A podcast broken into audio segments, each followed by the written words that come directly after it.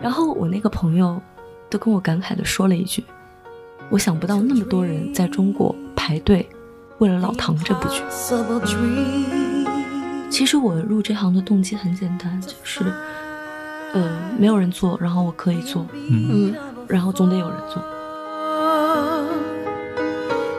我作为一个同样是舞台从业者，我要把这颗糖给发出去，嗯，我要让我的每个观众感受到我给了你这颗糖。大家好，欢迎来到新一期的撕票俱乐部，我是大卫。最近我们三位主播先后看了《七木人生》十周年特别版《我堂吉诃德》，感慨万千，也非常的有幸，我们邀请到了《七木人生》。也是中国音乐剧行业的一位灵魂人物程和老师来到了我们的节目。我是程老师的老粉了，很多年前也在学校里演过由他翻译的音乐剧《Q 大道》。他的翻译准确细腻，对音乐剧有极强的热爱，对戏文也钻研很深，是我心目中当之无愧的中文音乐剧译配第一人。由于比较投机，我们不知不觉的就开始了当天的对话。等想要再补录开场，却又觉得会打断聊天的节奏，索性就信马由缰地聊了下去。那么接下来就请你和我们一同走进撕票俱乐部与程和老师的对谈。特别想聊聊糖。是，而且像我第一次看我唐时候，那时候还是学生嘛，就就可能会。你就先说说你第一次看，因为这你是我们里面看次数最多的。然后我我好像一六年还是哪年第一次，那时候就纯学生。然后那时候，因为我知道七木一开始就第一个排的就是我堂的英文版，没错，呃，然后是等于后面去 A Q 什么都做好几轮了，好像才开始做我堂的中文版。对，我在本科的毕业戏演的是 Q 大道的中文版，就是找。张嘉敏要的那个版权和译制什么的，所以是哪年毕业的？一五年。嗯，哦，对，所以其实对七木情感特别深，然后一直很好奇。我甚至还去面试过。这这这这就不提了啊。对，所以当时那时候看我当时非常就是那种浪漫主义的感动，嗯，然后现在其实可能会更站在就是非堂吉诃德的那个视角，嗯，其他人的视角去看他，嗯，就当成为几年社畜之后。看这个东西就会有视角会有点变化。嗯，所以你现在是那个牧师的那个角度，还是妹妹的未婚夫的那个角度？甚甚至是乌合之众的角度。但是就是我觉得很难就把自己再带入回那个堂吉诃德了。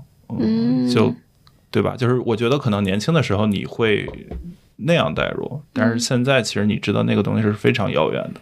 嗯，哦，对。再加上本身，其实我我觉得对我们这批就是从那个爱因克论坛，当然我是也不是最早那一批，就是我我刚接触音乐剧时候，那时候爱因克已经没什么流量了啊。但那一批人过来，其实七木就是等于一直陪着我们长大的啊。然后尤其这几年音乐剧又这种方式发展，然后突然七木又重新把那个等于他们的处女作搬回来。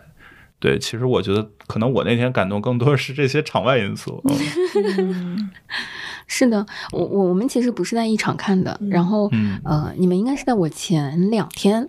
前一天，周五晚上，我记得是。对，嗯，但其实这一次我堂吉诃德在那个上海大剧院的演出场次其实也特别少，就集中在了三天，然后分别几场是中秋的那个档期。嗯，然后我当时还在想说，中秋节特地跑到剧场去看这个音乐剧的观众是有多么的铁粉呢？就是其实相当于是跟剧场的演员、跟大家、跟观众一起在过中秋节的那种那种感觉。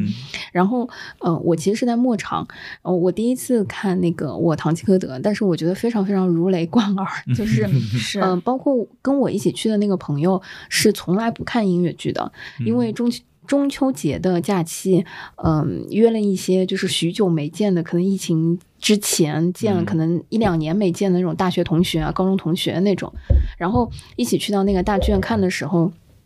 嗯，他就很意外，他说：“哎，这是什么？”我说：“这是音乐剧。”我说：“从这部剧开始入入门，或者说你你从这部剧开始看音乐剧或者接触，应该是呃起点不低，还是挺好。但其实我我当时也是挺忐忑的，我我我就觉得说，嗯，不知道他会不会喜欢，或者是怎么样。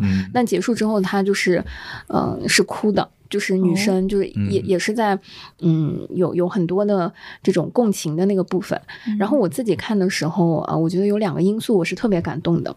第一个就是我那天坐在呃上海大剧院的一楼，嗯，就是我能明显感觉到呃有很多的是老粉儿，因为后最后他还会一起唱歌，就很多里面的旋，对对对，很多里面的旋律和那个歌，观众是会唱的，对，嗯，然后还有一些小朋友，但是嗯最感慨的是全场很少有人看手机。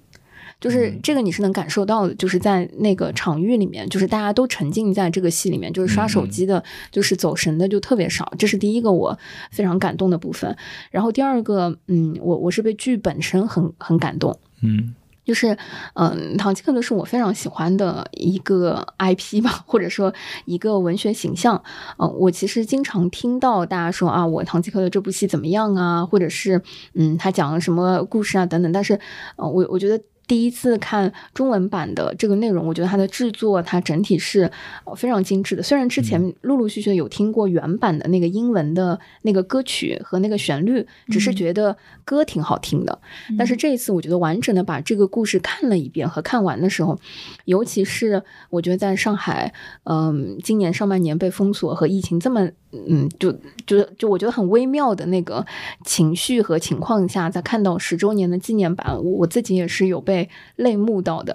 然后结束了出来了之后，就是上海大剧院门口啊，他在剧院的广场经常会有一个十二米、十米高的那个呃广广告立牌，对大的海报。然后那天我是看完演出之后，我们从散场从那个呃楼梯走下来，在门口看到好多人在这个大的广告牌前拍照，然后呃有两个女。女生在那边就是拥抱着在哭，就是真的就是在那个 立牌前，就是在消化看完这个演出之后的那个情绪，嗯，就一直在那边抱着在哭。我我是觉得，嗯，这部戏因为我自己看的是末场，在前两天的时候，我一直在朋友圈看到有呃很多朋友就是在朋友圈 PO 说，呃，这是他入坑的第一部戏啊，啊，这是他在国内看到的第一。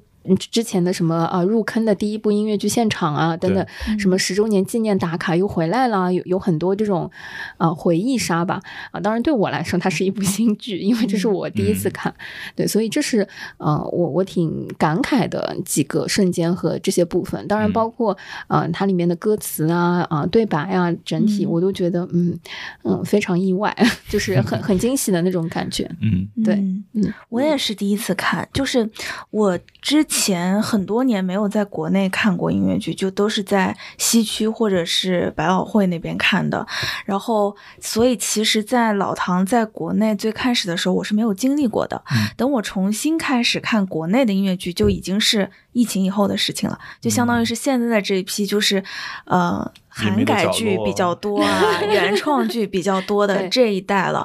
但是老唐就是歌很熟，然后包括我跟大卫之前社团里面其实也唱过那首歌。对，所以就是就是我看老唐，说实话，我看完了以后是有一点迷惑的。就是它跟我想象当中的剧情不太一样，我看完以后，甚至我有点怀疑是不是我没有看懂，因为我就觉得大家感动的那个点跟我疑惑的那个点仿佛是两个故事。这个可以过会儿聊啊。但是就是它里面的歌太熟悉了，就是那种歌真的是嗯 DNA 动起来的 那种感觉，所以我其实也很能想象出来为什么。看像大卫这种看过，就是跟着他一起走过十年的人，为什么会那么感动？嗯，对，嗯，所以，我我们今天特别好奇，就是对于陈和老师，就是陈老师你自己来说，嗯，你是觉得我《堂吉诃德》对你的意义，或者说十年了，包括这一次复排，你你自己是什么感觉？嗯，是这样，就是这部剧我初次邂逅它是在我高中的时候，嗯，是我高二的时候。我当时听的是二零零二年的百老汇复排版的原声带。嗯，当时因为当时其实，呃，像我们现在非常流行的 B 站偷拍加字幕，嗯，或者官摄加字幕这种形式还没有流行开来。对，当时有我们所谓的熟肉的音乐剧，其实并不多。对，都大概就大悲啊、伊丽莎白啊、巴黎圣母院啊，对对对这几部各个领域最经典的音乐剧，甚至连歌剧魅影二十五周年的那个还没有出来呢。嗯，那是在我上大学之后的事情了。嗯，那么我们当时其实去体验一部音乐剧的方式，呃，基本上就是看无字幕的偷拍配配剧本，嗯，或者听原声带配剧本。嗯，对，基本上只有这个方式。然后还有就是，如果有电影改编，嗯，就去看电影改编。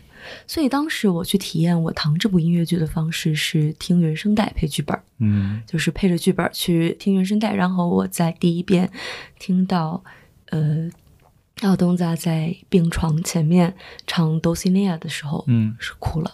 嗯，就我的哭点跟别人不太一样，不是在不会成真的梦，嗯 而是在病床前的多西内亚。嗯嗯，对。然后之后就蛮喜欢这部剧的，也并没有见得说是特别喜欢，但是就是在自己算在自己的前十名，嗯，就没有到前五名那种，嗯，但在自己的排排名前十吧，所以。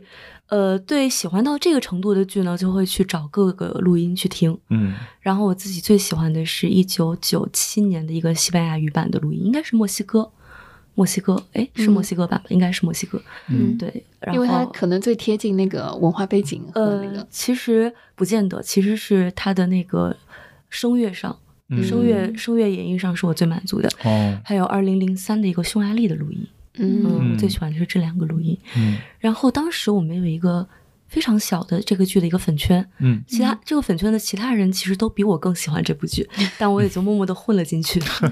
就是我们会交流这部剧的录音、录像、偷拍、偷录。嗯，然后呃，大家就是彼此交换，还有人会买这部剧的一些版本的黑胶。嗯嗯，然后去把它转换等等。这个小粉圈大概。这个小粉圈大概有六个到七个人，怎么认识的呢？爱因克都是爱因克，对，嗯，很古老的一个论坛了，你们可能都没有上过。嗯，呃，然后在二零一一年的时候，我认识了我现在的老板杨佳敏，嗯，然后他把老周拉进了我们这个团队里来。老周我是更早会，就在零零九年的时候就认识了，嗯，然后他一直在帮助我，就是。呃，开启我的音乐剧视野。嗯嗯。呃，然后老周特别特别喜欢这部剧。嗯，对。他最喜欢的三部音乐剧是这部剧，然后《窈窕淑女》跟《屋顶上的小提琴手》。嗯，就是他的口味非常黄金年代。对对对。但是，他选择的不是黄金年代里那些最脍炙人口的剧。嗯。呃，像那个《博克拉荷马》，像《戏曲故事》，像呃呃《国王与我》等等。他选择的是黄金年代里面在。因为他毕竟是一个做莎士比亚出身的人，对，嗯，他选择的是黄金年代里面那些从就是 dramatically，嗯，从戏剧角度，从戏剧的文本角度，他可以留下来的戏，嗯，而这一点恰恰跟七木创立之初的理念是不谋而合的，嗯，就是我们要给观众带来从戏剧上来说值得回味的、值得去咀嚼的内容，嗯，对，所以。我们当时第一部戏其实就在权衡之下选择了我躺，嗯。嗯，然后当时其实我自己，当时本来是二零一二年下半年就想做中文版的，嗯，但是呃，我其实我觉得我还没有准备好，嗯，当时也有一个译本，我现在还留着，其实现在看起来是特别幼稚的一个译本，然后。呃，因为当时大猫是我们的音乐总监嘛，嗯。呃，我印象特别深的有一次，就是哎，我们谢幕的时候要预告中文版，然后他们就唱了我最早的那版中文版的歌词，然后我记得大猫下来吐槽你们写的什么玩意儿，他就是他是一个典型的刀子嘴刀子心，哦，对，他在北大的时候最有名的一句话是。做的不错，可是然后半个小时。嗯，我这次看的也是刘洋的，就大猫的这个版本。我觉得可能十年的时间让他对这个角色，或者说对嗯这个作品本身，也也应该是有不同的历练和不同的情感了。嗯，对。呃，然后到了一五年，其实想重启这个项目，也是呃我们做了比较艰难的决定吧，就是。因为呃，我也不知道那时候我准备好了没有，然后之后也特别担心这部剧的汉化，因为这部剧的语言实在是非常特别。对，嗯，对，呃，然后就试了，呃，试了之后觉得还行。其实要特别感谢一个人，就是马伯庸，嗯，马亲王，嗯。嗯，他的文学功底真的帮了我非常大的忙。嗯，就是一般人，就是我们这边写一个文学顾问，都是挂名，然后、呃，然后呃拿个钱做个广告就走了。嗯但是亲王是真的在帮我。嗯我记得我我记得特别清楚，就是我们那时候约在朝阳大悦城，嗯然后我跟他敲了一个下午的剧本，嗯，然后他真的就是一个非常非常灵的一个人。嗯嗯呃，我剧本里绝大部分的非常有文学性的东西都是他给我的，就是毕竟是茅盾文学奖的，嗯嗯嗯，对是，这种这种级别的人，对。然后，呃，他把这个剧本，他给这个剧本带来了一个画龙点睛的功效，嗯然后有了他的加入，让我第一次觉得，OK，这个剧本可能可以演，嗯，对嗯有信心了。对。然后刚才说我们之前的一个六个人的小粉圈，之后这部剧莫名其妙的，也不是莫名其妙的，就是因为它足够好，嗯。呃，它在国内就获得了一批拥趸，嗯，对，所以我们这六个人的小粉圈里面，其中一个已经过世了，就是在我们做英文版的期间就过世，他没有等到中文版，嗯。非常遗憾。不过我手也烧了张票给他，对，嗯。嗯，然后，呃，其中另外一个男生，在我们二零一六年上海的末场来观看了我们的演出，嗯。那场有签售，然后那场也是刘洋跟我们上海版的司令苏江涛，嗯。呃，还有便便，嗯。然后签售的队伍，因为我们那时候在共舞台，在 ET 剧场，嗯。签售的队伍从剧场里面一直排到了剧场外，嗯。然后还有人把司令就苏江涛的立牌扛走，一 直扛到马路上，嚯，然后扛着就跑掉了，因为我们也最后一场了嘛，也不再用这个立派了，然后就让他扛走了。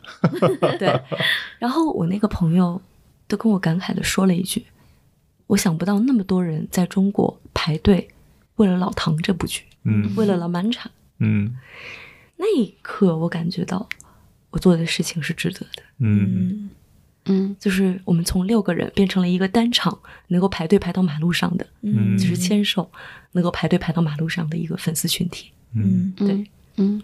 现在我堂嗯这部作品对你来说，在心里的排位有调整吗？嗯嗯，勉强爬到前五吧。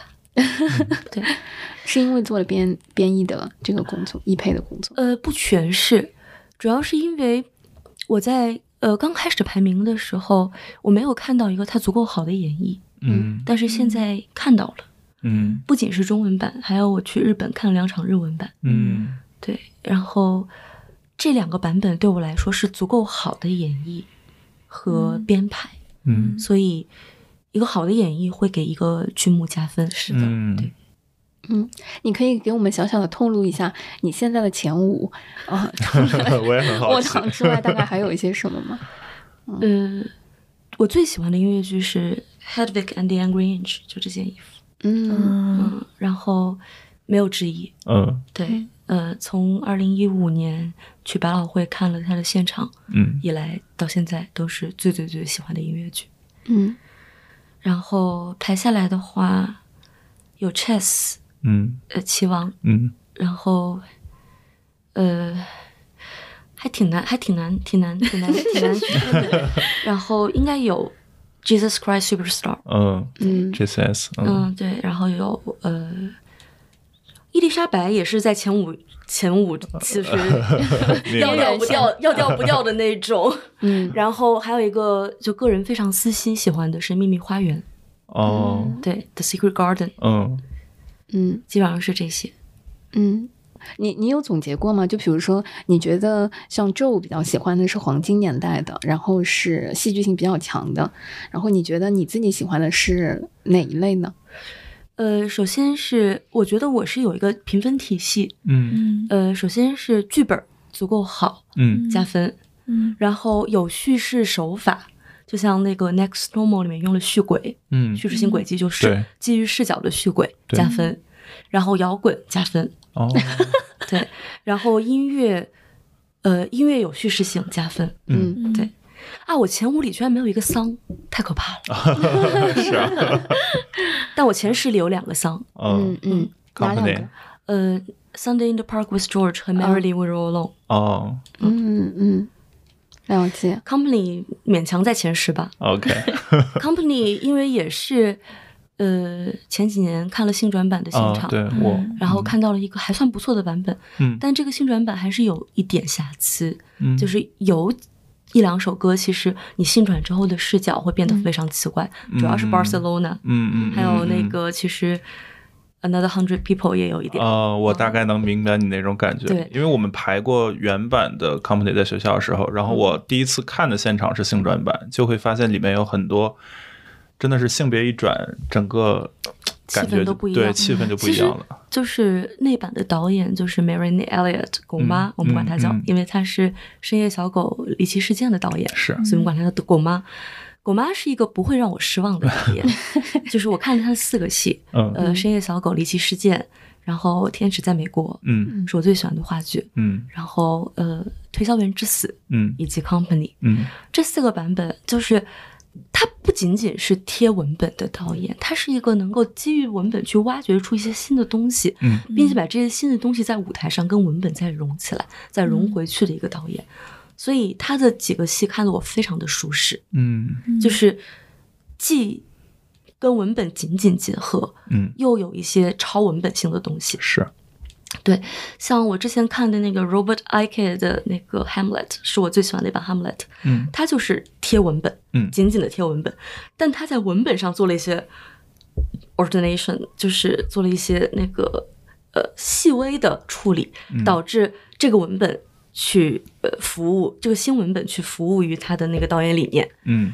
所以 Robert 这个人就非常挑文本，就他排的《一九八四》就是个灾难，嗯，就是那因为那是一个新创的文本，嗯。呃，就并不是特别，就是适合他去去动。但他如果去动那些经典文，比如呃《哈姆雷特》，比如《夜鸭》，嗯。就非常厉害，非常厉害。嗯，我觉得你是一个看戏会对文本和不同的版本会有很多呃演绎和嗯创作上的，就是二创上挑剔的一个人。呃，我会就我很挑导演，嗯嗯呃，然后因为我自己本人的理想，虽然三十多岁了，说说理想会比较 奇怪，是成为一个戏剧构作。嗯戏剧构作在我心中的了概念是戏剧文本与嗯戏剧台前的演绎的一个桥梁，嗯所以我真的是非常非常在意文本这样东西本身。嗯嗯，对嗯。你自己现在有在做一些创作吗？呃，我不喜欢做创作，嗯呃，我不是创作型的人。嗯呃，我之前在一个采访里也有说过，就是我现在在做的工作，比起创作来说，更像是一个传播。嗯嗯我是一个文本的传播者，而不是一个创作者。嗯，了解。那我很好奇，就是这一版十周年的《我堂》，你们在复排或者说重新再把它搬上舞台的时候，你觉得这个版本有什么不一样的吗？或者是有什么调整？这个版本其实我觉得它更接近我堂的作者在一开始的时候想实现的一样东西，嗯但是在一九六零年代的时候，因为种种的条件，其实它并没有能实现。但在我们这个版本里，它很接近了。我不能说实现了，它很接近了，就是一种叫做 total theater 的一个理念，整体戏剧。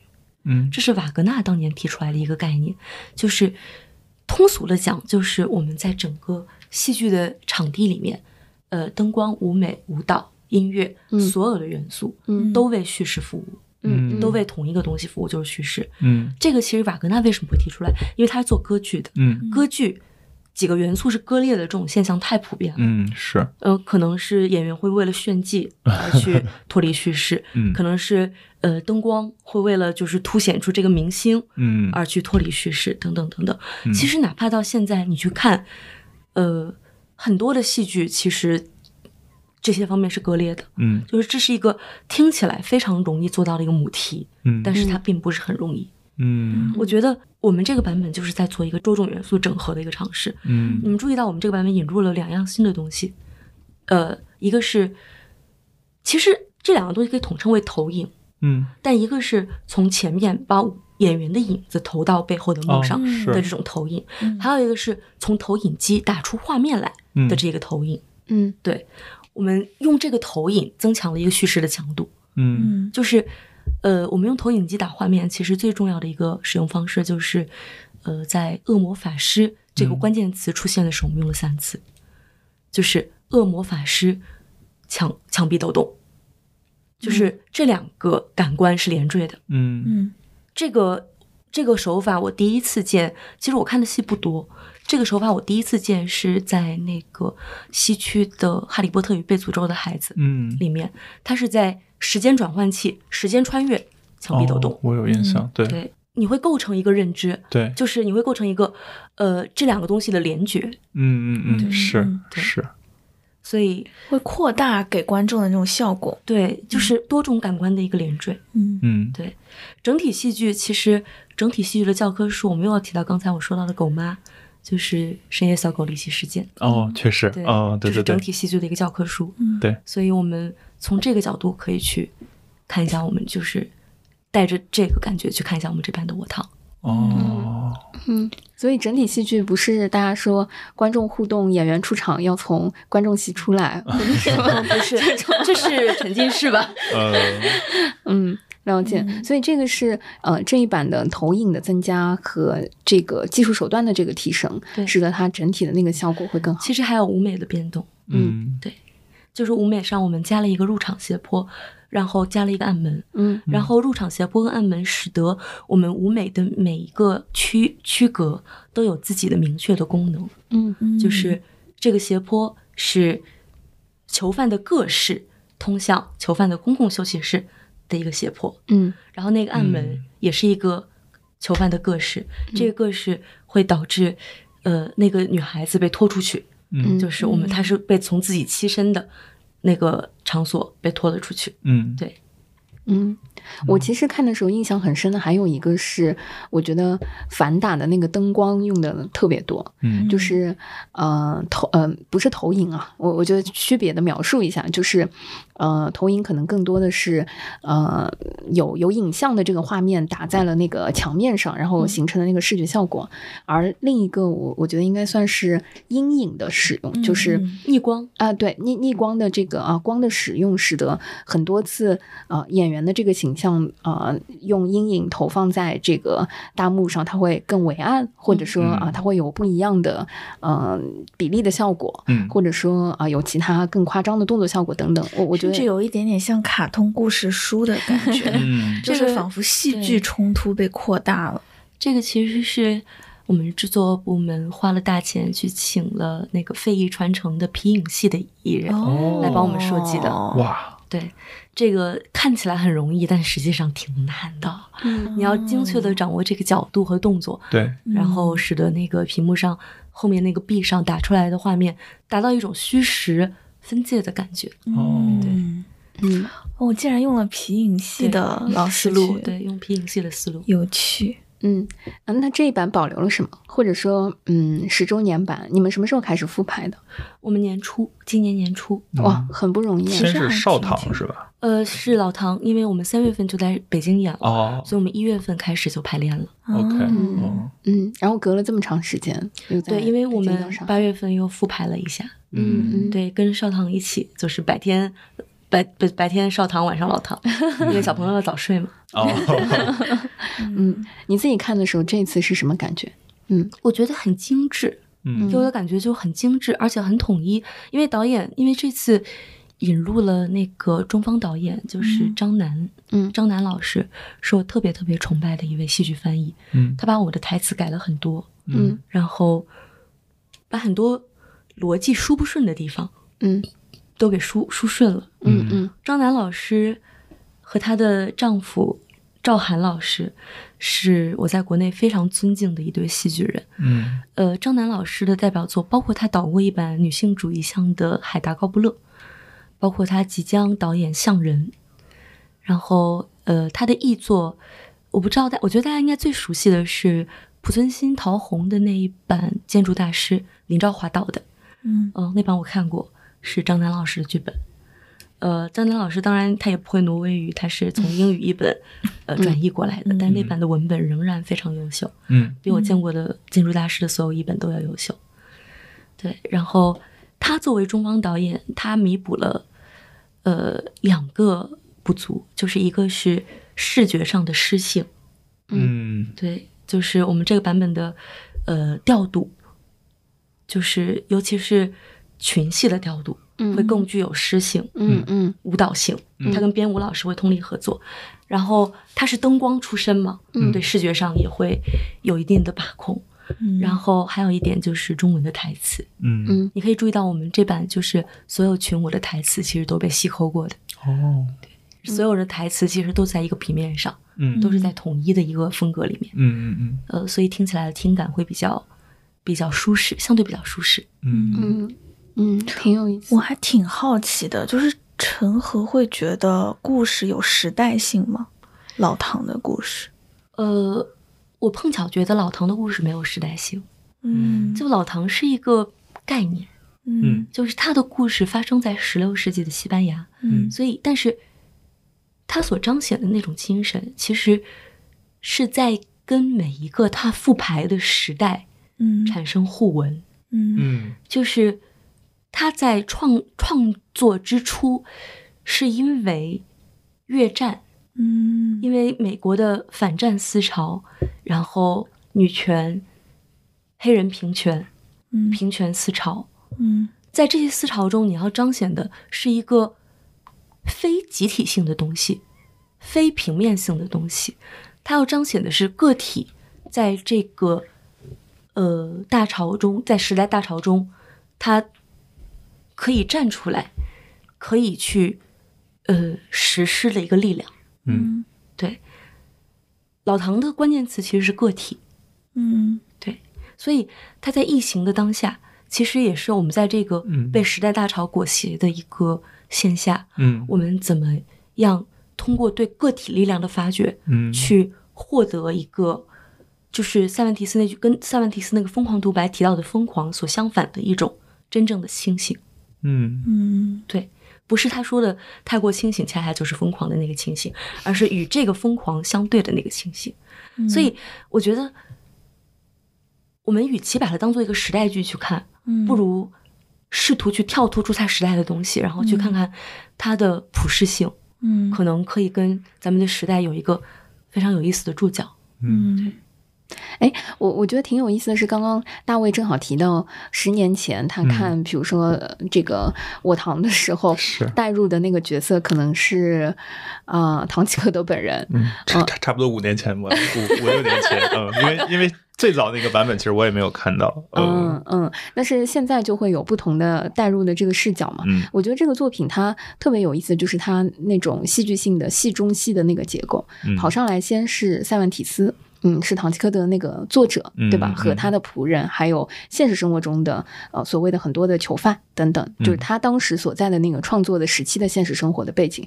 然后有呃唐吉诃德啊、他们扮演的那个角色，包括这个小说作品的 IP 的很重要的角色。嗯我觉得桑丘也是一个呃很重要的那个角色的对象，然后还有很多他周围的人，就是我不知道之前你自己看的时候，你会有代入吗？或者是现在你你的代入是什么？嗯我觉得我没有怎么代入，然后如果硬要说代入的话，我的代入点应该是敖东萨，嗯。对，因为他人物弧光是最完整的，嗯。对。然后跟我这样就是我这种自我评价极低的人来说，他是一个非常激励的一个存在，嗯，对。哎，挺有意思的，就是嗯，我我自己在看的时候，我有很多的瞬间，我觉得我可能带入的是桑丘。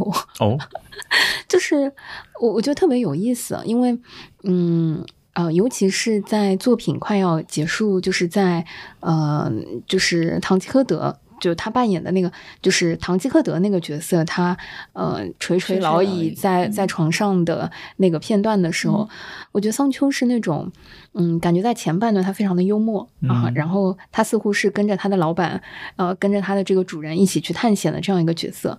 然后呃，那个阿东山也也一直问嘛，就说你为什么要跟着？那那个老板对吧？你为什么要喜要跟着他一起？在呃剧情里他说的是那个，因为我喜欢他呀。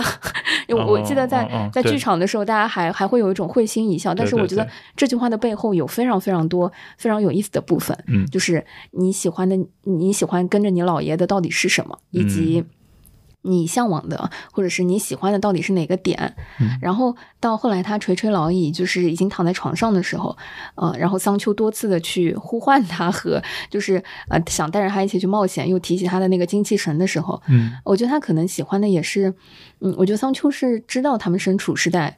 什么环境，什么时候，然后他也能知道那个怪兽其实是风车，呃，然后知道他们所在的城堡可能是旅店的那个人，但同时还是很愿意跟他的这个老板，跟他的这个老爷一起去做梦，一起去探险，并且他也非常享受那个探险的那个，就就维护堂吉诃德的那个整个的幻想世界。对对，而且他自己也非常 enjoy，就是我觉得他是非常享受在其中的，所以，嗯，我我自己看的时候，我可能很。很带入他那个点，我觉得他是，嗯，全剧里就是好快乐的一个角色 就是好快乐的一个人。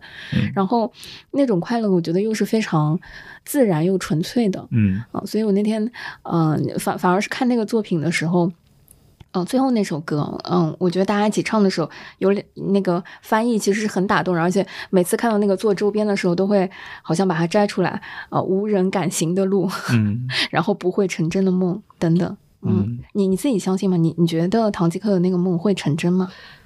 这个梦他说的是不会成真的梦，嗯，这个梦恰恰是因为它不会成真，才有它的魅力，嗯，就是唐吉诃德要追的不是一个会成真的东西，嗯，这个可能是对我们来说太过遥远的，比如说世界和平，嗯，像这种东西，嗯，这种东西是那个不会成真的梦，因为我们知道我们有生之年在大概率是看不到它发生的，嗯，如果。像我就做音乐剧，或者说我说中国音乐剧繁荣，这个是看起来可能会成真的东西，这不就这就不是不会成真的那个梦。嗯但我们恰恰是说，我们要向着那个不会成真的梦去努力，明知不可为而为之，嗯明知我们在有生之年见不到它，嗯但仍然要向它去努力，嗯，这才是唐吉诃德唱的那首歌的真正的意思。嗯嗯对，嗯嗯。哎，我我我觉得非常有意思。你刚刚讲到，嗯，会成真的梦和不会成真的梦嘛，反而是，嗯，你刚刚在来之前，我们还在聊，我们说你你其实一定程度上是活出了一些音乐剧爱好者认为说，或者他们向往的，觉得是成真的那个梦。因为，嗯，可能有些人喜欢音乐剧，也很希望投身在其中。当然，如果在其其其实就是我的 阮大卫多次想找机会都要聊这个，就是，嗯、其实如果再放到十年前，我我就做那个决定，说投入啊、呃音乐剧事业或者说音乐剧行业，其实可能。嗯、更是一个看起来不会成真的梦。这种我不知道这十年对你来说，或者是呃，你觉得你你自己当初有一个什么梦吗？或者是现在还有什么梦吗？其实我入这行的动机很简单，就是，呃，没有人做，然后我可以做，嗯嗯然后总得有人做，嗯就这三个。嗯我我以为我进来几年之后，我就可以把机会让给那些比我更强、更更有能力的人，然后我就想想去做呃别的，比如做制作啊之类的。嗯其实我也不喜欢做制作，我我更喜欢去做传播。嗯但是我没想到我就做到了现在。做一配，呃，很累，虽然没有制作累，嗯但是很累，然后收入很低，呃，很不被理解。嗯因为就像，呃，我做很多戏都会被人怀疑说这个戏到底有没有，呃，做中文版的必要，或者中文版是不是会毁戏。嗯，挺难过的。虽然绝大部分戏也不是我挑的，嗯，但是，呃，我是那种拿到一个任务就一定会把它拼命去做好的人。嗯所以，呃，虽然我知道你不可能因为一个人努力就去喜欢他，嗯因为努力之后的结果可能就不尽如人意，但难过还是有的。然后我刚开始做这行的时候，我家很多亲戚会找到我爸妈说：“你们把这孩子毁了，你们没有管住他，你们没有让他做正确的事儿。亲戚真的很过分，”非常多，不止一个。过分。嗯所以我爸妈那时候，他虽然想支持，嗯但也承受了特别多的压力，从家里过来，对，嗯就是说你们好好的把这个孩子拉孩子拉扯大，给他上了高中，上了竞赛班，去了清华，然后回来做这一行，说你们毁了他，这句话在我心中一直烙在那儿，是我的一个阴影。嗯，你现在还会这么看吗？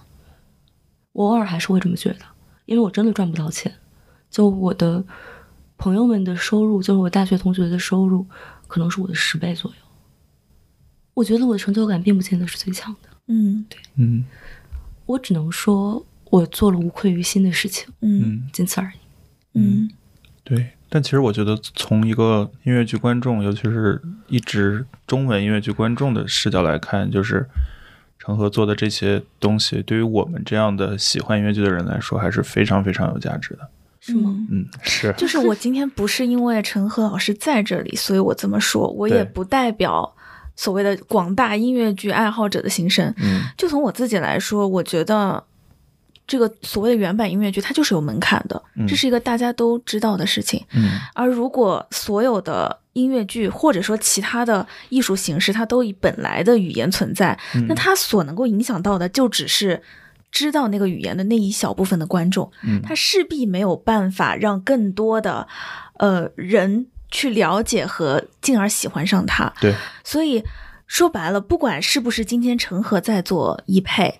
呃，中文版的音乐剧，它一定是很有需要的一件事情对。它是让很多的英文不好、不会法语、不会德语的人有机会接触到这些 优秀的艺术作品的唯一方式。嗯而今天陈赫之所以能够一步接着一步的做，而且慢慢的变成，说实话，大家都知道的，属于是中文译配当中的一个很重要的人物，品质保证的人物。嗯尽管可能，嗯、社会上的各个方面还没有办法给到足够多的反馈，但是那是因为他的就是质量好啊，就是嗯比如说我也会英语。但是可能我去翻译，只是翻译出了一个意思，对吧？那对于观众来说，今天是 Lucia 来翻译的东西，和今天是陈赫老师来翻译的东西，它带来的这种艺术上的享受和最后它的审美价值就是不一样的。嗯所以，什么叫毁作品？当它变成了中文以后，它跟原来的英文的东西，它势必就不是一个东西了。可是，中文也有中文的美。就是我们现在看老唐，很多人说，呃，看完老唐真的不管喜不喜欢这个剧，都会说这翻译真的很好，很精妙，不是因为把意思翻译出来了。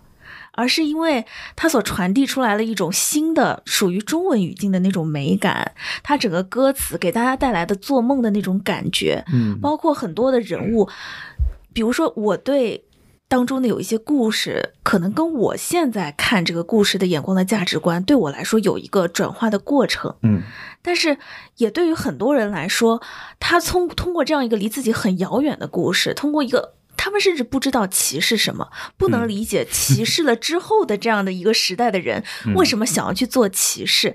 可是他们能感觉到那种。我似乎是疯了，可是我其实只是想要追一个简单的梦想，嗯而我周围的一些人也在帮着我做梦。我梦里的那些人，他们也愿意成为我梦里的这种人，这样一种非常，嗯，天真但有梦想感的这样的一个梦，是由陈赫带来的这个中文翻译嗯传递给大家的。我觉得这是意义，而且就像你说的，这个事情没有你做，别人也要做的，但是你做的更好。嗯，这这个我我我可以分享一段，就是是我其实之前尝试过做音乐剧的嗯汉化，嗯就我当时去。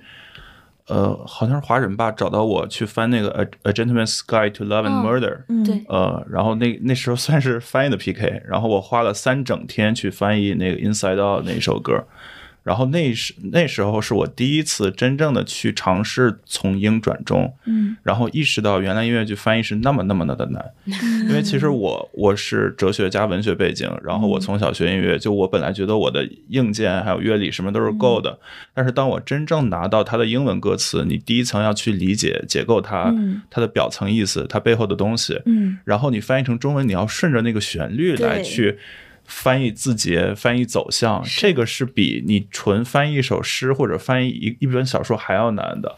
还需还需要有美感。对，还需要有美感，还需要准确、信达雅。所以，当我那那次花了三整天，就真的是几乎废寝忘食，呃，把一首歌翻出来，当然最后也没有被选上。呃，那时候我才真正意识到，就是我之前只是想象这个东西很难，但是当我亲自用自己的能力去尝试之后，我才发现这个东西这么难。所以，当我再看到那种比较好，就是成河也好，包括其他老师也有一些，就是比较准确且自然的译汉译译配的时候，我才会意识到这东西有多么的不容易。嗯嗯，然后另一个我想分享的故事就是，我之前有一个很好的呃英国英国同学，他是剑桥学中文的，所以他中文很好。嗯然后我们在北京的时候，我说我要去看《Q 大道》是中文版，然后他就很高兴的就跟我一起去了，因为他其实是可以听懂中文，可以看懂字幕的，但他很难想象就是《Avenue Q》这种纯英文的剧翻译成中文，里面有很多比如说 racist 呀，比如说其他的一些美国的文化梗怎么翻译。嗯然后那天我们俩就。因为 A Q 这个剧我也很熟，所以那天我们俩的重心就在于这个是怎么从 英文原版转到中文版的，呃，尤其是 Everyone's a little bit racist 那首歌，就是翻译成偏见嘛，呃，就是他当时就在 在我旁边就是拍案叫绝那种感觉，呃，所以其实那那一场我也是非常有自豪感的，呃，就是带着一个纯正的英国人，然后去看这个 一个英文文化的。呃，戏剧作品产物、音乐产物是如何在中国落地生根，然后进行本土化的？嗯，其实就是呃，其实呃，Restless 那首歌我翻的并不是很满意，因为我最喜欢的一句被我毁了。啊，我最 AQ 里面我最喜欢的一句是 The Jews has all the money and the whites have all the power, 对 and I can only in taxi cab with with drivers who know shower。啊，对对对对对，但那句没有办法，真的没有办法。翻，呃，就是因为 the Jews and the whites 不在这儿不存在。对，嗯然后其实中文版音乐剧，很多人说毁戏的一个很大的原因，不仅仅是翻译，就是它是多方面共同作用的一个原因，嗯嗯。就是一翻译要跟跟上，然后二制作要跟上，嗯翻译和制作都跟上了，哪怕是标准化，三演员要跟上。嗯就是如果制作和演员有差距的话，其实大家还是不会买账。嗯所以这一点是让我觉得也是我们整个行业需要真的去通力合作，嗯而不是仅仅受仅仅受资本的裹挟，嗯去依照资本的喜好去呃做制作和选角。嗯。我觉得你真的是需要我以戏为本，嗯。以剧为本，然后去进行这个呃制作和选角，嗯。嗯。包括翻译，嗯。因为其实翻译其实是一个挺卷的事情，就是 大家都在比谁的报价报价低。啊，对，之前有一段时间大家都在比谁的报价低。天啊，对，然后制作方其实他们不在意，就是你翻的怎么样，很多制作方、很多资本。我一直待在七木的一个很大的原因，就除了我自己是七木的创始人和核心团队之一，很大一个原因是七木真的愿意包养我。就七木真的愿意，就是给我一个固定工资，把我养在公司里面。然后，那我当然也愿意为七木去做，因为他真的是，呃，觉得翻译是重要的，嗯嗯然后觉得我对他们是有用的。对，嗯很少有公司愿意这个样子，嗯然后我很感激。嗯所以七木虽然就是很多大家人各种各种骂，但是我还是觉得七木在这一点上就是做的很好。还是很重视内容品质的。嗯，对，然后，所以我就是真的希望，不管怎么样，就是未来我参与的作品，不管是期末的也好，还是在期末外面接的也好，呃，其他方面也能不拉胯。嗯就是只有包括不是我自己参与的作品，嗯。因为咱们现在也有其他好的译配，像金奇老师，一台好戏的金奇老师，像哥特老师，嗯。然后呃，像周笑威，呃，嗯。就像。周笑威当然现在也在做做制作人嘛，他也嗯。不完全是一个译配，他是演员、制作人，嗯他身兼很多的角色，他是一个非常全面的戏剧人。当然，我也是就是希望其他的译配老师，呃，在呃和其他的制作方，咱们一起努力把这个中文音乐剧的口碑打起来。嗯。嗯，咱们要让市场上十个中文音乐剧里面有八个是好看的，嗯。这样大家可能就会 OK，我未来更相信一点中文音乐剧。但如果十个音乐剧里面，十个中文音乐剧里面有八个是拉胯的，嗯。那很多人就是那另另外两个都不想看了。嗯。嗯。对，嗯有个很好玩的事情，就是我堂那个周末，嗯那个中秋节周末，其实是上海演出市场特别卷的一个周末。哦非常多演出 对，所以很多人其实都按兵不动，一直在、呃摁着看口碑。哦，所以我们首演之前，其实票卖的挺一般的。嗯呃，然后我们首演之后就首演很成功嘛。嗯呃，首演之后，我们部门去聚餐，去撸串儿，撸到了很晚。嗯呃，两点多吧，大概凌晨两点多的时候，突然间，我们公司群里面发来一条消息，嗯票现在在以肉眼可见的速度减少，你们要申请福利票的话，赶紧。哇，嗯嗯，就是，然后不到不到两分钟又发来消息，不许申请福利票了，不许申请福利票了，票不够了。哇，真好。对，然后那一刻就感觉到口碑的力量，嗯真的非常重要，嗯也就感觉到做好的内容真的是会有回报的。嗯就那一刻，我们大家就干了一杯，嗯在那个陆川店里就干了一杯，就彼此都很感慨，嗯，嗯就很幸福。是。其实作为七木老粉，我我这几年看七木也挺心疼的，因为包括那个《狮子王》引进，然后狮子王真的，对，然后包括。就我觉得种种吧，那天那天看完演出，我也在群里和就是其他两位主播说，就是对于我们这一代音乐剧爱好者来说，你不管比如说像这两年没有时刻呀、一台好戏啊，就是确实都起来了，但是七木就是独一档的存在，就是它对于我们的意义真的很不一样。谢谢，嗯替老板谢谢你。没事儿，我我我我跟他，我可能也会这么说，嗯，对，就是真的就是，就是他在一个很独特的时间去陪着我们这一批人一起成长起来了，然后未来可能。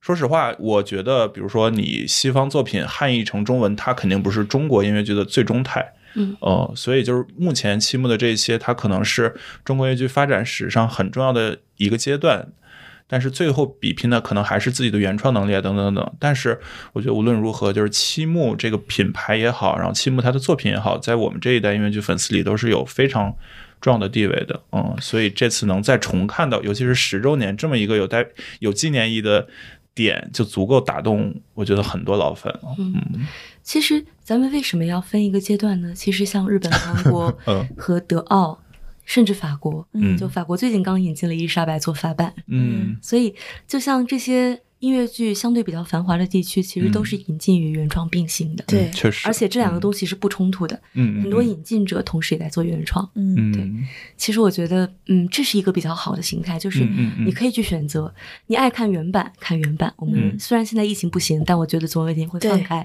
然后我们就可以看到很多好的原版音乐剧。然后我们也可以看汉化版。嗯。汉化版的话，就是秦牧肯定会继续做，嗯。然后其他很多公司也会做，像呃像那个缪时克，嗯嗯嗯。像一台好戏，嗯。肯定也会继续做引进，然后原创肯定也会继续做，嗯。像软空间，嗯。像呃一台好戏现在还没有做原创，然后缪时克也在做原创了，《月亮与六便士》嗯。嗯。然后像现在像赵姑，然后呃上画的一些原创，嗯。我觉得肯定会是一个这样并行的状态。嗯，然后包括上海，其实已经形成了自己独特的一个小剧场集群文化。哎是，嗯对，像这种状态，其实我觉得可以持续下去。嗯然后咱们都有选择，嗯爱看大剧场看大剧场，嗯爱看小剧场看小剧场，爱看什么演员看什么演员，嗯，爱看什么语言看什么语言。对，大家用脚投票。嗯是，有觉得大家对期末的要求会更苛刻吗？会，我觉得不是坏事儿。嗯就是期末有一个很好的企业文化，嗯就是我们会刷评论，不管好评差评都会刷。嗯然后好评我们就集体去蜂拥去点赞，就是传说中的七木点赞团。对，然后差评我们就记下来，然后看看，就是我们会截图到那个我们的呃那个运营群里面，嗯然后看看有没有什么可能改正，嗯有没有什么可能改进。嗯对，这算是一个比较好的企业文化吧，我觉得。嗯嗯，然后呃，因为七木一直在做大剧场，然后大剧场的受众必、必定多，然后而且七木会选择一些比较大的 IP 嘛，嗯嗯所以可能引起的争议也会更多。而且七木能感觉到想要做一些更扩圈的事情。对对，虽然不一定都成功吧。对，嗯，这个扩圈的过程当中，可能也会带来一些圈层之间的冲撞吧。对，。没错，嗯嗯。嗯，但大家其实都有在反思，嗯。就是之前策略的一些、嗯呃，对自己就清末也有个另外一个企业文化，就是做复盘。嗯。对。嗯，如果这十年对于行业或者说对于公司是有这样子的一些伴随性的变化吧，嗯。我我们还是非常好奇，就是你觉得这十年对你来说有什么人生或者是职业或者是生活上的一些变化？嗯。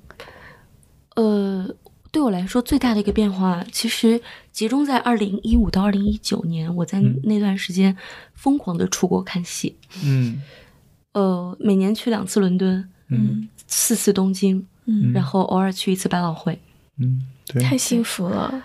然后一去就是两个星期，东京没有那么长，东京基本上都是度周末，因为来回机票很便宜嘛，基本上来回就两千。是，然后呃，伦敦的话就是待十四天，然后每天下午晚场排满戏，哦，看我在伦敦也是这二，十七八个戏，是，嗯。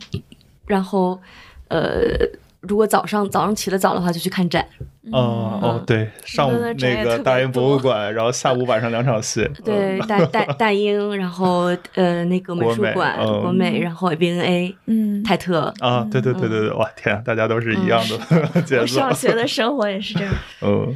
其实我在伦敦最喜欢的博物馆是 Somerset House，嗯。里面那个要收费的那个印象派的小展。哦，嗯。怎么说呢？就是那一段时间对我来说是一个快速的成长。嗯。在疫情之后，其实我自己的成长是停滞的，我一直在反思，就是我自己其实，在摆烂。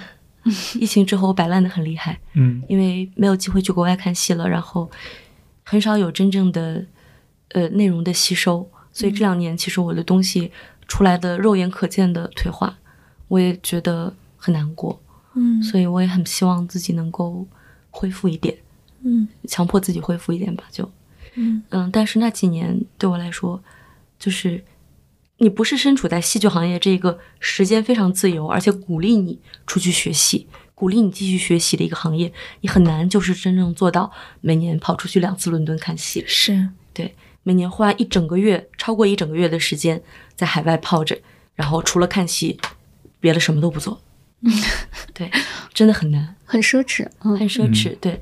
但是这些戏对我给我带来的嗯成长嗯。和灵感是无价的，嗯。就尤其是那段时间就疯狂的喜欢上了话剧，嗯。对。呃，看了一些就足够改足够改变我人生的作品，嗯，比如，呃，《天使在美国》嗯。比如刚才说的 Robert Robert i g e 版的《哈姆雷特》嗯比如呃 Edward Albee 的那个《Who's Afraid of Virginia Woolf》，就是那个 Imelda Staunton 那版，呃，然后还有还有一些小剧场，嗯，我特别喜欢伦敦的一个场子叫做 Royal Court。嗯。Royal Court 是一个，呃，用我们时髦点词说，可以算是一个孵化剧场，嗯。但它的定位是一个 a theater for the writers, for the creators，嗯。就是它是给新锐的创作者嗯。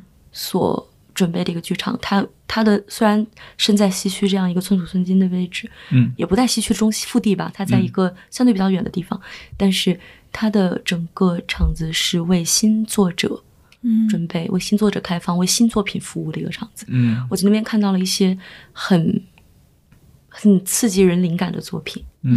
对 对，然后包括像小维克，然后爱丁堡易碎节，嗯嗯之前都有去过，都有体验到那个地方带来的一些蓬勃的一些创作的活力，嗯然后给创作者的一个非常好的空间和环境。嗯然后啊，我永远的家 National Theatre，这是在全世界范围内两个我称为家的地方之一。嗯。因为我是一个北漂沪漂，然后我对我家乡也没有任何归属感。嗯。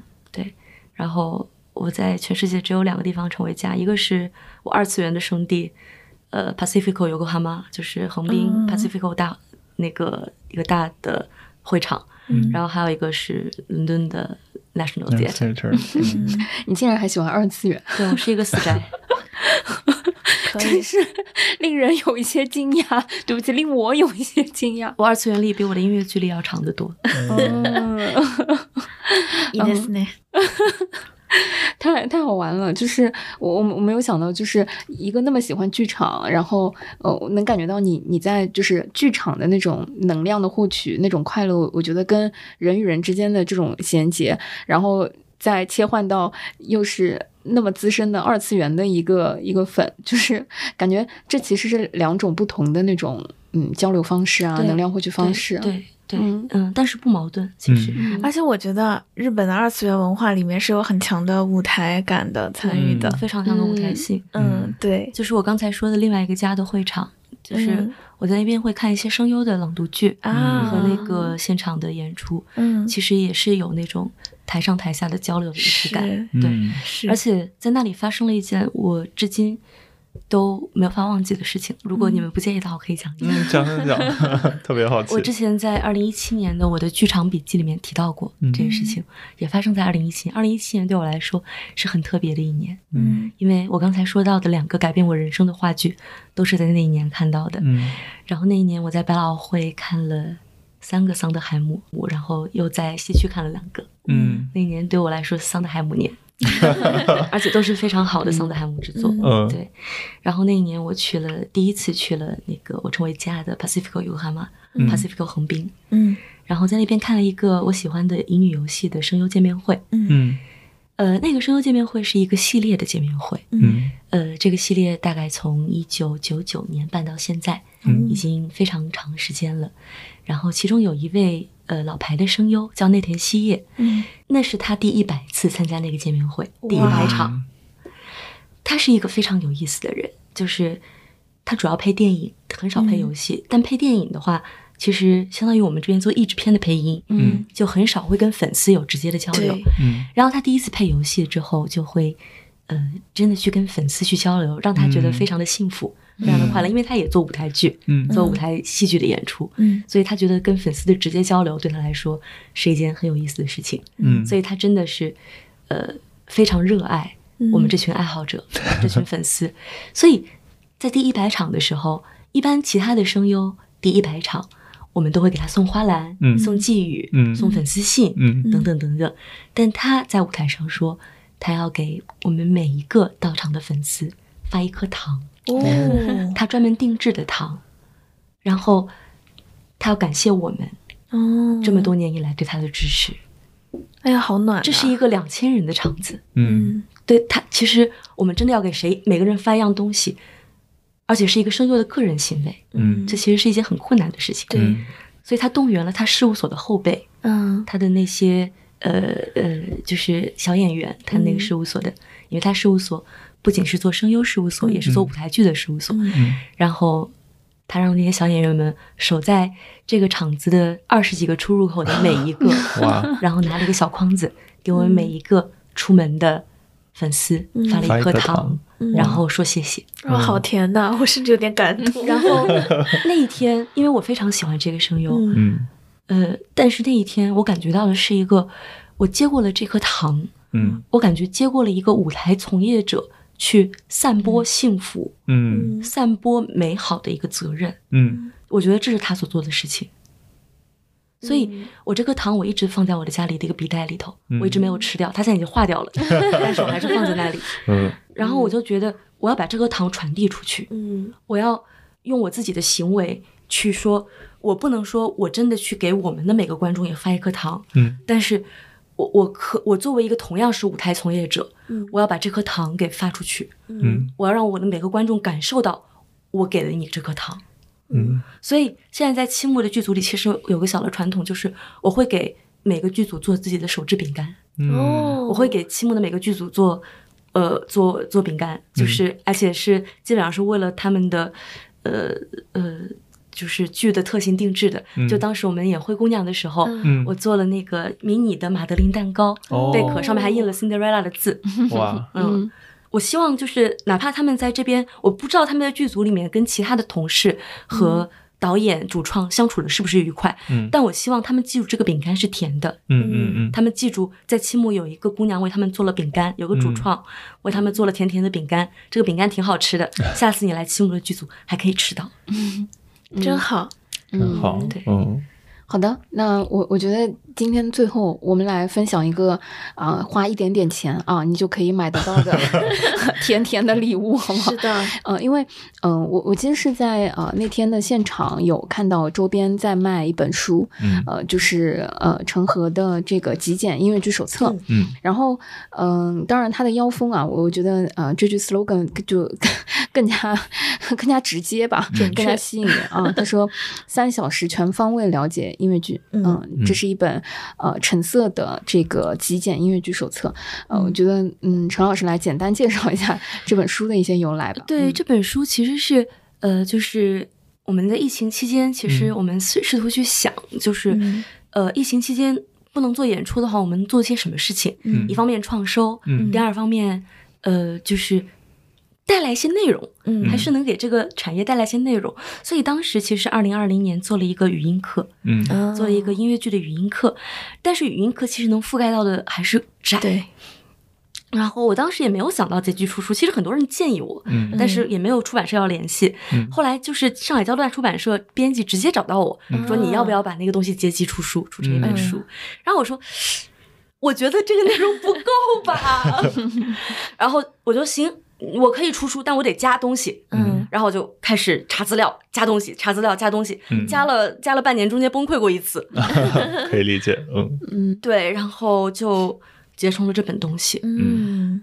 嗯，我觉得我会把它定位成一个文献综述，嗯就是它是一个我读了很多的书，然后我从书里面提取出我觉得你们可能比较需要知道的东西，嗯。然后剔除掉主观的东西，因为我读的是那个叫什么 Ethan Morden 的那个音乐剧的嗯，对，就就就是我我也读的那一本音乐嗯。剧是非常厚，你知道这个人，就你读过的话就知道这个人他的个人色彩非常的浓厚，嗯。他他管那个八十年代之后的巨型音乐剧浪潮叫华丽的尸体，就他特别看不起那一块东西。嗯我就试图把他的音乐剧史，包括其他几本音乐剧史，我读了四本音乐剧史，然后去浓缩成这个东西。对然后我把这音乐剧史里面那些主观内容剃掉，嗯然后我尽量留下事实，然后其他东西你们自己去判断。嗯包括我后面去讲音乐剧的创制、音乐剧幕后的岗位，也是我自己的实践。嗯然后读了一些书，嗯然后我把主观的东西剔掉，然后你们自己去判断这个东西，你们需不需要学，你们想不想了解。是嗯所以这本书，我觉得我会想给哪些人去看？呃，一，我想大致了解一下音乐剧，并且嗯从中间选择出我可能更想去深入了解的东西。嗯。然后，如果你想深入了解哪一块儿，比如黄金年代，比如反剧德剧，比如音乐剧的制作，嗯。那我在后面有参考书目，嗯我们可以从那个参考书目中选择一本或者几本嗯。去继续阅读，这是一。二是如果你对音乐剧行业有兴趣，但不知道这个行业分哪些流程然后内部是怎么工作的，不知道我该从哪儿开始，嗯。那么我后面就是讲幕后的这个部分，可以让你大致的了解一下音乐剧幕后是怎么工作的，嗯。然后大概有哪些人，你可以成为哪样怎样的人，嗯。你可以从哪样的人开始，一步步往上爬，最后爬到最终 BOSS 制作人。嗯。对，然后是。还有就是，如果呃你想了解一些我现在在市场上能够看到的音乐剧是怎么回事，那么我这边也会有一些大致的介绍。嗯。然后包括我怎么样去挑选市场适合你的音乐剧，嗯。呃，版本的区分，其实版本这个事情是我特别特别想科普的一个东西。嗯。就是很多人会把剧目跟版本等同，嗯，那肯定不是。对嗯。很多人会觉得，哎，我汉密尔顿就是好看，对。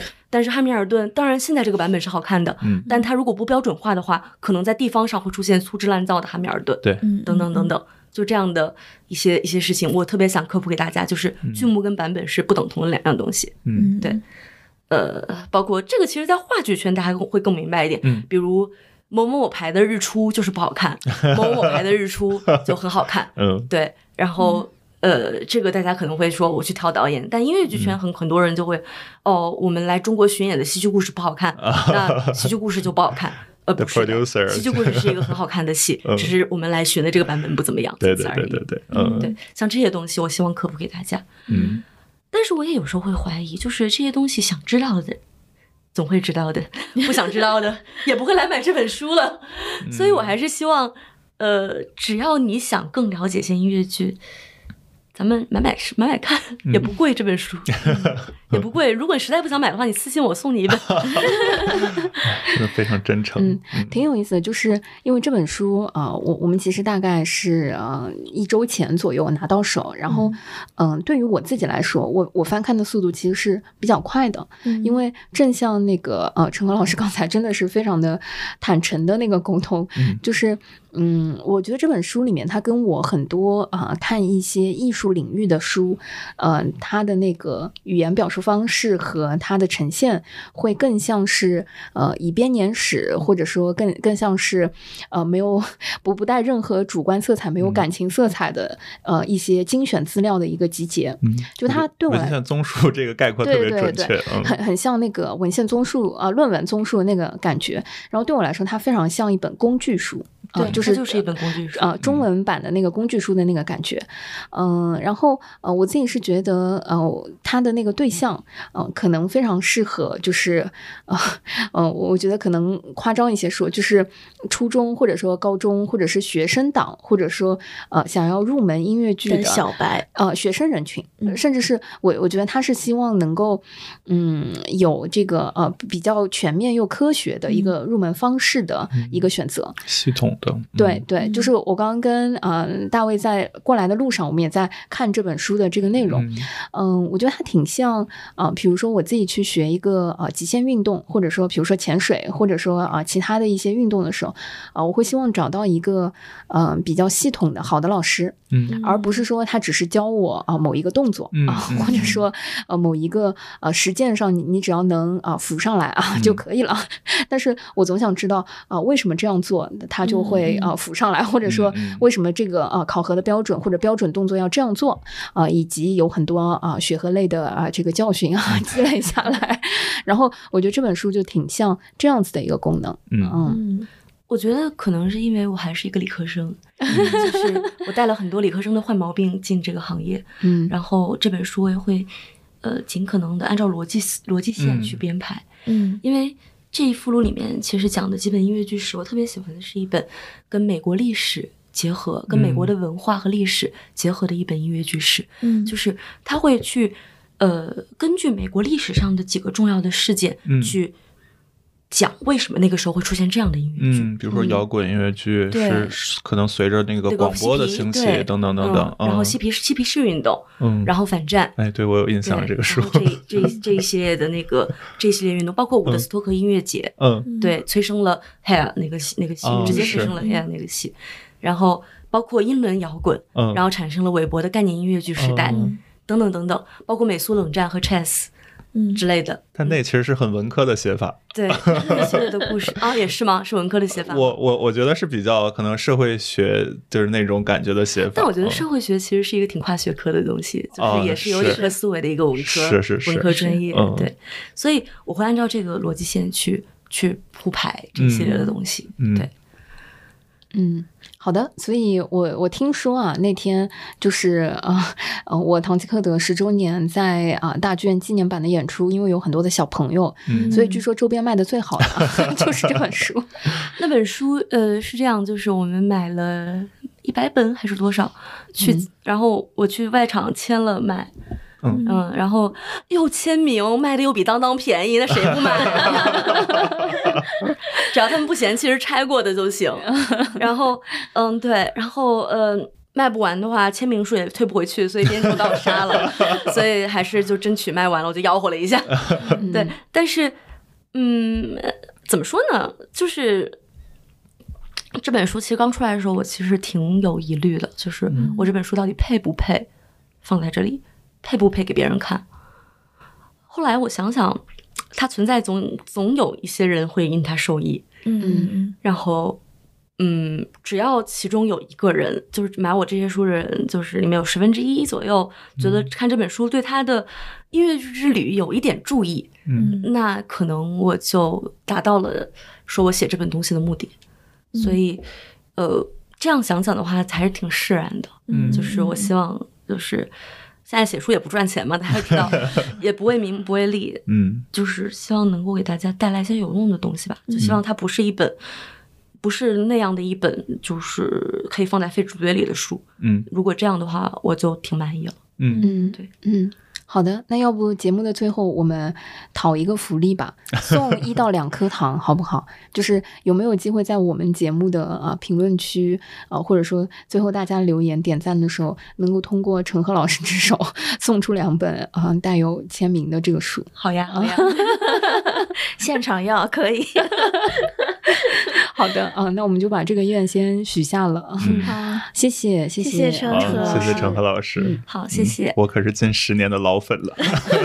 感谢感谢，给你单独讨一个，没有没有，好不好？好，谢谢大家，非常感谢，感谢大家。嗯。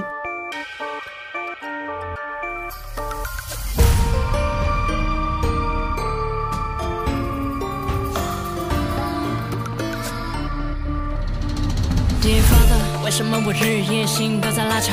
为什么这世界越来越邋遢？找到烟的感觉，每一天把我压得我快要爆发了。